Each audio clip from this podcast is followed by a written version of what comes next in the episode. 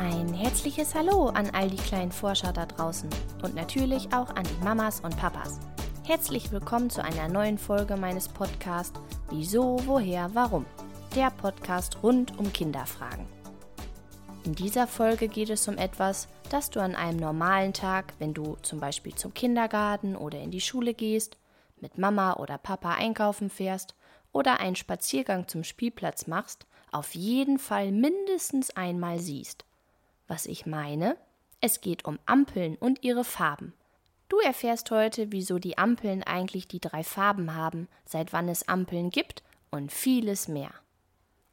Bei Rot bleibst du stehen, bei Grün darfst du gehen. Das weiß doch jedes Kind, ganz bestimmt auch du. Denn schon als du ganz klein warst, haben Mama und Papa dir vermutlich erklärt, was man bei den verschiedenen Ampelfarben beachten muss.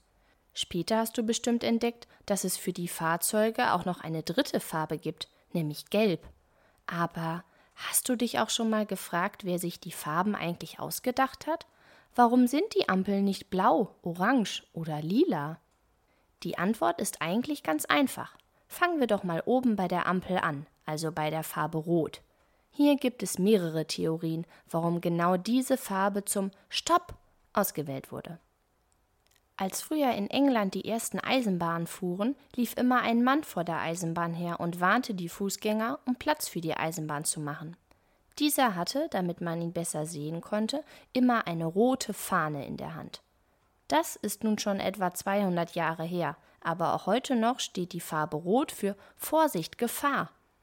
Überlegen wir doch mal, was wir alles Rotes kennen, was wir brauchen, wenn wir gut aufpassen müssen und Vorsicht geboten ist.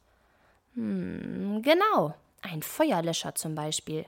Auch dieser ist rot und somit in Gefahrensituationen für uns gut sichtbar. Auch Stoppschilder und verschiedene Notschalter, wie zum Beispiel im Zug, sind immer rot gekennzeichnet. Auch in der Natur zählt Rot als eine Warnfarbe, auf die also sogar Tiere reagieren. Und warum hat man Gelb als Zwischenfarbe ausgesucht? Gelb zählt zu den hellen Farben. Anders als zum Beispiel Blau oder Lila kann man gelbes Licht auch sehr gut im Dunkeln erkennen. In unserer Farbwahrnehmung liegt Gelb genau zwischen Rot und Grün und ist die einzige Farbe, die so kräftig leuchten kann, wie Rot und Grün es können. Kommen wir zur letzten Farbe, nämlich genau, Grün. Auch hierfür gibt es mehrere Theorien. Ein Grund für die grüne Farbe ist, dass sie in der Farblehre genau das Gegenteil von der roten Farbe ist und somit gut unterschieden werden kann. Außerdem zählt Grün zu den Farben, die unser Auge besonders gut sehen kann. Sogenannte Zapfen in unserem Auge, also auf unserer Netzhaut, reagieren besonders empfindlich, wenn sie grünes Licht sehen. Schauen wir doch mal, seit wann es Ampeln eigentlich gibt. Die gibt es nämlich noch nicht so lange wie uns Menschen. Ich weiß, eine ziemlich komische Vorstellung. Ich stelle mir das Ganze auch wie ein großes Durcheinander vor, so ohne Ampeln. Die elektrische Ampel, so wie wir sie kennen, gibt es seit 1914.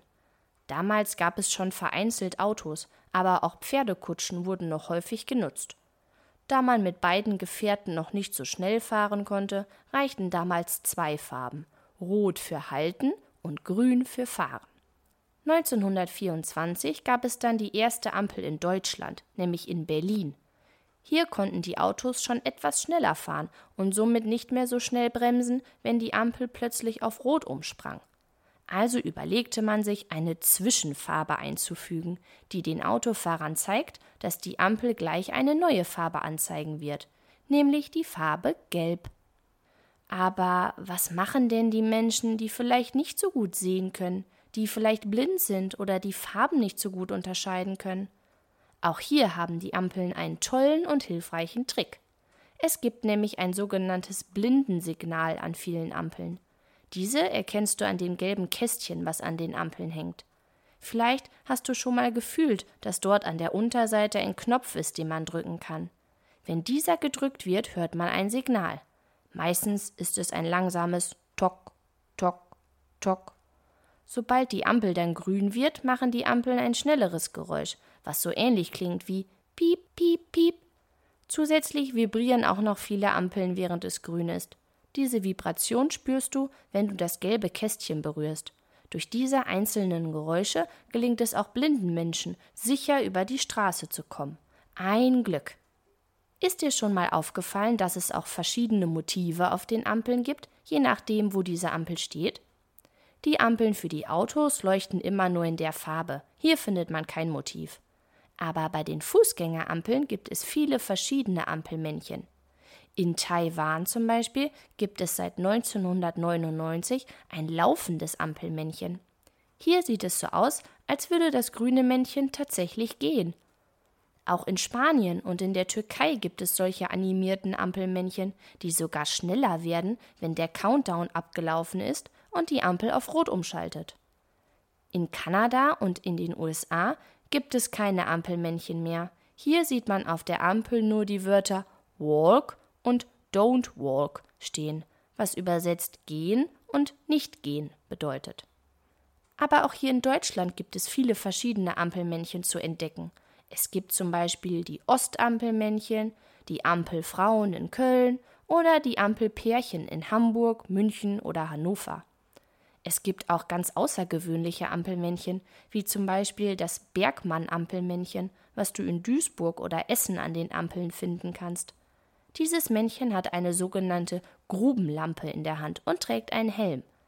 Dieses Männchen soll an sogenannte Bergmänner erinnern, die bis vor kurzer Zeit in einigen Städten Deutschlands tief unter der Erde gearbeitet haben.